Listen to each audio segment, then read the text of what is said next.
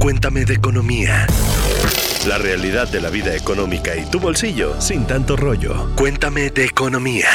Terminar una carrera en México no es garantía de ejercer nuestra profesión y nosotros queremos saber por qué está pasando esto y si hay alguna forma de evitarlo. Y por eso hoy en Cuéntame de Economía estaremos hablando de que la vida no es rosa pastel, es decir, de buscar y encontrar empleo en México como profesionistas. Yo soy Dain Patiño, reportera de Economía y me acompaña para hablar del tema Tania Arita, quien es directora de reclutamiento de Talent Solutions de Manpower Group. Hola Tania, bienvenida. Hola. Muchas gracias por la invitación, encantada de estar con ustedes. Y pues nos acompaña Gonzalo Soto, nuestro director editorial en Grupo Expansión. Muchas gracias Ainsu por la invitación y muchas gracias Tania por acompañarnos aquí en este podcast Cuéntame de Economía. Y a ver, uno de los primeros pasos que pues pueden dar para enterarse mejor es suscribirse eh, a este podcast. Eh, también pueden activar las notificaciones en la plataforma en la que nos escuchan para para que no se pierdan ningún episodio nuevo. Y efectivamente, ya lo decía Dainzú, hace unos días vimos en TikTok un trend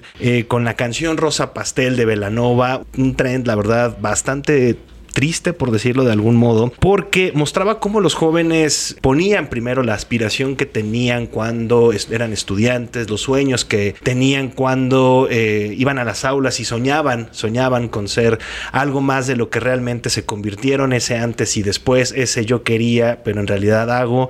Tania, ¿qué está pasando? Sí, definitivamente, yo también soy fanática de TikTok y miré también los TikTok de Rosa Pastel, muy tristes, pero déjame decirte que hay algo positivo, ya empezaron a salir también en TikTok Rosa Pastel, casos positivos también, y vamos a hablar durante el programa precisamente de esos casos positivos y qué tenemos que hacer, porque efectivamente estamos viendo que los jóvenes están enfrentando una crisis al momento de buscar empleo. Inclusive, si nos vamos un poco a estadística, a mí me encantan las estadísticas. Sí, a nosotros también. Y precisamente estamos viendo que hoy la tasa de desocupación del joven este, es de 6.9 al del adulto promedio, que es de 3.9. Quiere decir que los jóvenes están teniendo más problemas para insertarse laboralmente. Esto a qué, a qué se debe lo vamos a platicar ahora. Precisamente hablábamos que hay un divorcio entre oferta y demanda, no hay una correlación en lo que las empresas están demandando, lo que el mercado necesita y lo que los jóvenes precisamente están estudiando. Dentro de Manpower Group nosotros realizamos también una encuesta donde les preguntábamos a los jóvenes cuáles son sus aspiraciones, qué están estudiando, cuáles son los salarios que esperan y también hicimos esta misma encuesta a los empleadores para ver lo que necesitan y qué correlación existía. Al final de este estudio encontramos recomendaciones tanto para los jóvenes eh, para el gobierno, para la academia y para las empresas, porque definitivamente este es un trabajo que tendremos que trabajarlo todo en conjunto. ¿Quiénes o qué grupo de edades los que ustedes consideran jóvenes para eh, a partir de ahí, digamos, poder ir desmenuzando? Claro que sí. Este estudio y, hoy este, las diferentes compañías, organizaciones que se carga de hacer estos análisis, estamos considerando una edad joven desde los 18 años a los 29 años.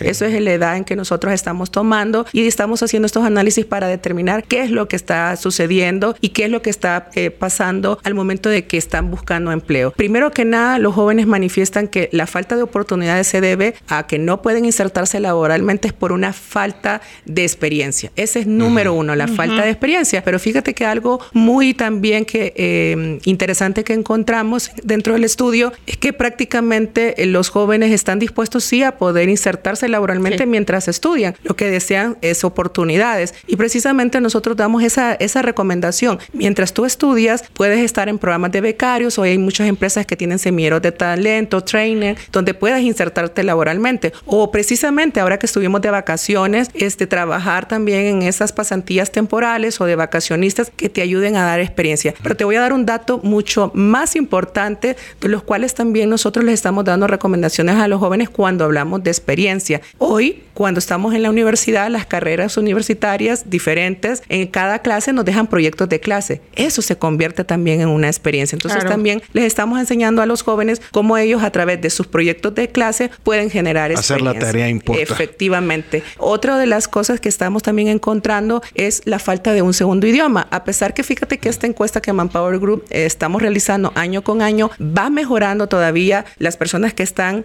estudiando un segundo, un segundo idioma como lo es el, el inglés, todavía existen barreras. Pero yo les hago aquí siempre una explicación a los jóvenes. Hoy, por ejemplo, yo, yo me encargo de temas de reclutamiento. Cuando mis clientes me dicen, quiero un contador, vamos a poner un contador básico. Y tú sabes, un contador puede oscilar entre unos 15 mil a unos 18 mil pesos. Pero mira qué interesante, cuando tú hablas un segundo idioma, como es un inglés, esa posición de 15 mil a 18 mil pesos puede llegar a pasar de 75 mil a 100 mil pesos. Oh, tanto. Así, así es una diferencia solamente por tener un idioma. Pero también, ¿qué nos pasa? Y aquí es donde empezamos a ver otra vez más estadísticas. El 69% de las empresas mexicanas dicen que tienen problemas para encontrar talento. Y voy con el ejemplo del contador. Cuando nos piden contadores, sí, yo puedo encontrar 100 contadores sin inglés, pero cuando hablamos contadores con inglés, puedo llegar a encontrar 5, 8. Entonces es ahí cuando empezamos a ver que la falta de habilidades técnicas, la falta de habilidades blandas,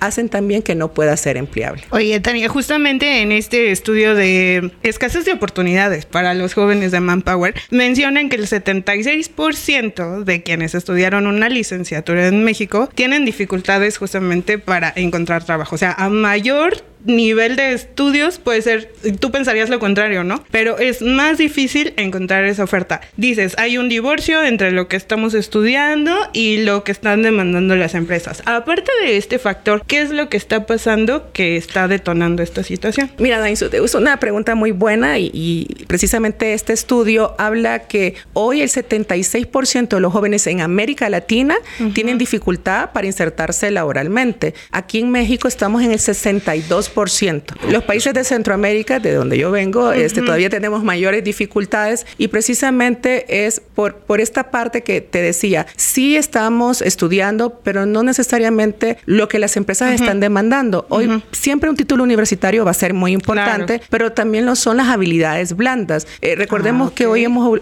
a través de, de, con la pandemia, todo esto se cambió. Hoy el e-commerce ha crecido, ha tenido una evolución, todo es de forma digital. Este, las empresas de IT están creciendo, pero definitivamente si tú ves las estadísticas, vas a encontrar que los jóvenes están estudiando más carreras del área administrativa, este, orientado al área de marketing, pero no necesariamente precisamente a las áreas de IT, que son las áreas de mayor crecimiento. En este proceso educativo, formativo de, de los jóvenes, ¿en qué punto es donde estamos comenzando a ver ese quiebre? Porque, a ver, estás en el bachillerato y lo primero que te dicen, bueno, sigue tu corazón, estudia estudia lo que quiera. Orientación vocacional. exactamente. la orientadora vocacional te dice, híjole, tú eres muy bueno escribiendo, te va a ir excelente de periodista. Al final del día, ¿en qué parte del proceso, Tania, se está rompiendo la liga? Sí, fíjate que totalmente de acuerdo contigo y, me recordaste ahorita en mis años de juventud cuando yo le dije a mi papá que yo quería estudiar para ser maestra. Y mi papá era maestro y me dijo, no, hija, no estudie para eso. y, y me obligó, y hoy se lo agradezco, a que estudiara otra profesión. Pero fíjate que mi papá después me dijo algo y es un consejo porque sé que nos están escuchando muchos jóvenes. Tu sueño, tu aspiración siempre lo vas a lograr de alguna manera, por otra vía, pero lo vas a alcanzar. Si tu sueño ser maestra, este, estu estudia este, una profesión universitaria y después puedes ser maestra. Y te cuento, 20 años después logré ser maestra. bien. Entonces, yo creo que tu sueño siempre lo puedes cumplir, pero no podemos dejar de escuchar lo que el mercado está demandando. Y hoy con la inteligencia artificial, el chat GPT, todo lo que está sucediendo, tenemos que ver cómo evolucionamos y cómo nuestras carreras no se vuelven obsoletas. Hay un dato que yo siempre doy en mis entrevistas y les digo, una carrera universitaria se vuelve obsoleta después de cinco años. También una preocupación, ¿el robot nos va a reemplazar? Yo pienso que no, hay habilidades que el robot no va a poder reemplazar, como lo que es la creatividad, la resolución de problemas, la inteligencia emocional, son cosas que el robot no va a poder reemplazar, pero que nosotros tendremos que adecuarnos a esas habilidades blandas y también adquirir otras habilidades que está demandando la empresa. Por ejemplo, hoy todo tiene que ver con información. Si nosotros quisiéramos, por ejemplo, yo quisiera ver todos los videos de YouTube, me tardaría 650 años. Hoy se sube por segundos más de un millón de videos en YouTube. Todo es data, data. Hoy es importante que tú, por ejemplo, puedas estudiar todo lo que tiene que ver con análisis de datos. Y no precisamente necesitas una carrera universitaria. Hoy que a través de Botcamp, que son a través de tres meses, tutoriales en YouTube, tú puedes aprender o, o, por ejemplo, hacer tableros en Power BI, analizar esa información. Entonces, sí lo que tenemos que hacer definitivamente, sí seguir tus sueños. Tus sueños siempre se pueden alcanzar, pero tampoco dejar de escuchar lo que el mercado está demandando, porque si no vas a ser de esa población desocupada nada y no vas a poderte emplear. Oye, y eh, decías, cinco años, ¿no? Duran las carreras, pero ¿qué tal pasó con la pandemia? Así de, en un, de un día para otro, la pandemia te cambió estas, estas tendencias, estas necesidades, pero también hubo otro cambio, que fue lo de la reconfiguración estas de las cadenas de suministro y a partir de ello nada más escuchamos nearshoring, nearshoring, nearshoring, nearshoring, ¿no? Que es la tendencia de producir cerca de los mercados de consumo. ¿Cómo hacemos? O sea, ¿cómo aprovechamos esta oportunidad que no se va a repetir? No. ¿Cómo por, justo, cómo aprovechamos esta oportunidad para que los beneficiados, o al menos los más beneficiados, sean estos jóvenes que están egresando? Eh, ahorita tú le decías, el nearshoring ahorita es lo de moda, lo que está sucediendo, pero es un, una oportunidad única para México y para todos los que estamos aquí en México. Pero también hay que escuchar qué es lo que necesitamos. O sea, tenemos que ver que los, las industrias que el nearshoring está buscando son todo lo que tiene que ver con el sector manufactura, automotriz, aeroespacial y definitivo. ¿Y en qué zonas? Eh, tú, y yo lo hablábamos hace unos minutos fuera de cámaras y, hablábamos precisamente que también la movilización es importante. ¿Dónde se están moviendo estas industrias? Eh, todo lo que es Nuevo León, la zona de Bajío, donde nosotros también tendremos que movilizarnos para esas zonas donde hay, donde existe empleo y también cuáles son esas eh, habilidades que están demandando. Definitivamente, recordemos que estas empresas que están viniendo a invertir a México son chinas, son inglesas, así que un segundo idioma va a ser importante. Si hablas mandarín todavía es un plus adicional. Inglés y mandarín, amigos. Exactamente. ¿Y cuáles son aquellas también vacantes que se están moviendo más? Todo lo que tiene que ver precisamente en el área de operaciones, eh, marketing, pero digital, eh, precisamente. Recordemos, en, este estudio, yo los invito también a que ustedes puedan ver este estudio de Manpower Group. Hablamos cuáles son las industrias de mayor crecimiento, cuáles son las vacantes que se van a estar más solicitando, las habilidades, que te va a ayudar también a que tú puedas autoanalizarte y decir, esas son las habilidades que tengo, esto es lo que me hace falta desarrollar y esto es donde yo podría aspirar para poderme colocar. Miramos que, por ejemplo, las áreas de ciencia y salud siguen creciendo, el, área de logística sigue creciendo, porque el e-commerce, eh, yo lo miraba precisamente de ustedes en uno de sus este, estudios que ustedes presentaban, que precisamente el área de e-commerce ha crecido el 400% y va a seguir creciendo. Pero para que pueda ser e-commerce necesita ser muy digital. Si, exactamente, si no eres muy digital, pues realmente vas a, a tener menos posibilidades. Hoy todo lo que tiene que ver con temas de ciberseguridad. Eh, sé que muchas veces, y nos están escuchando, por ejemplo, chicos que estudian eh, para ser abogados o que ya son abogados y dicen, ay, está saturado el tema de abogados, pero te doy una, te doy una noticia. Si tú sabes sobre datos y ciberseguridad y eres abogado, es un plus.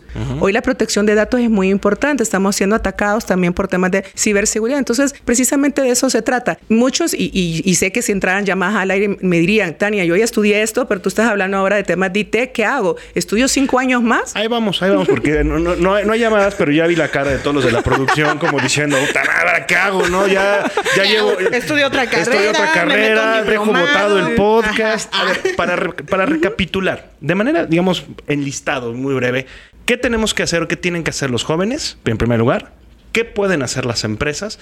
Y te voy a poner una más. ¿Qué rol juega el Estado? Me encanta tu pregunta. y ya venía preparada. Eso. Eh, porque el estudio nuestro lo dice también. Este, estamos, eh, al final nosotros en este estudio llegamos a dar conclusiones y recomendaciones a, estas eh, cuatro entidades. primero. Jóvenes. Jóvenes.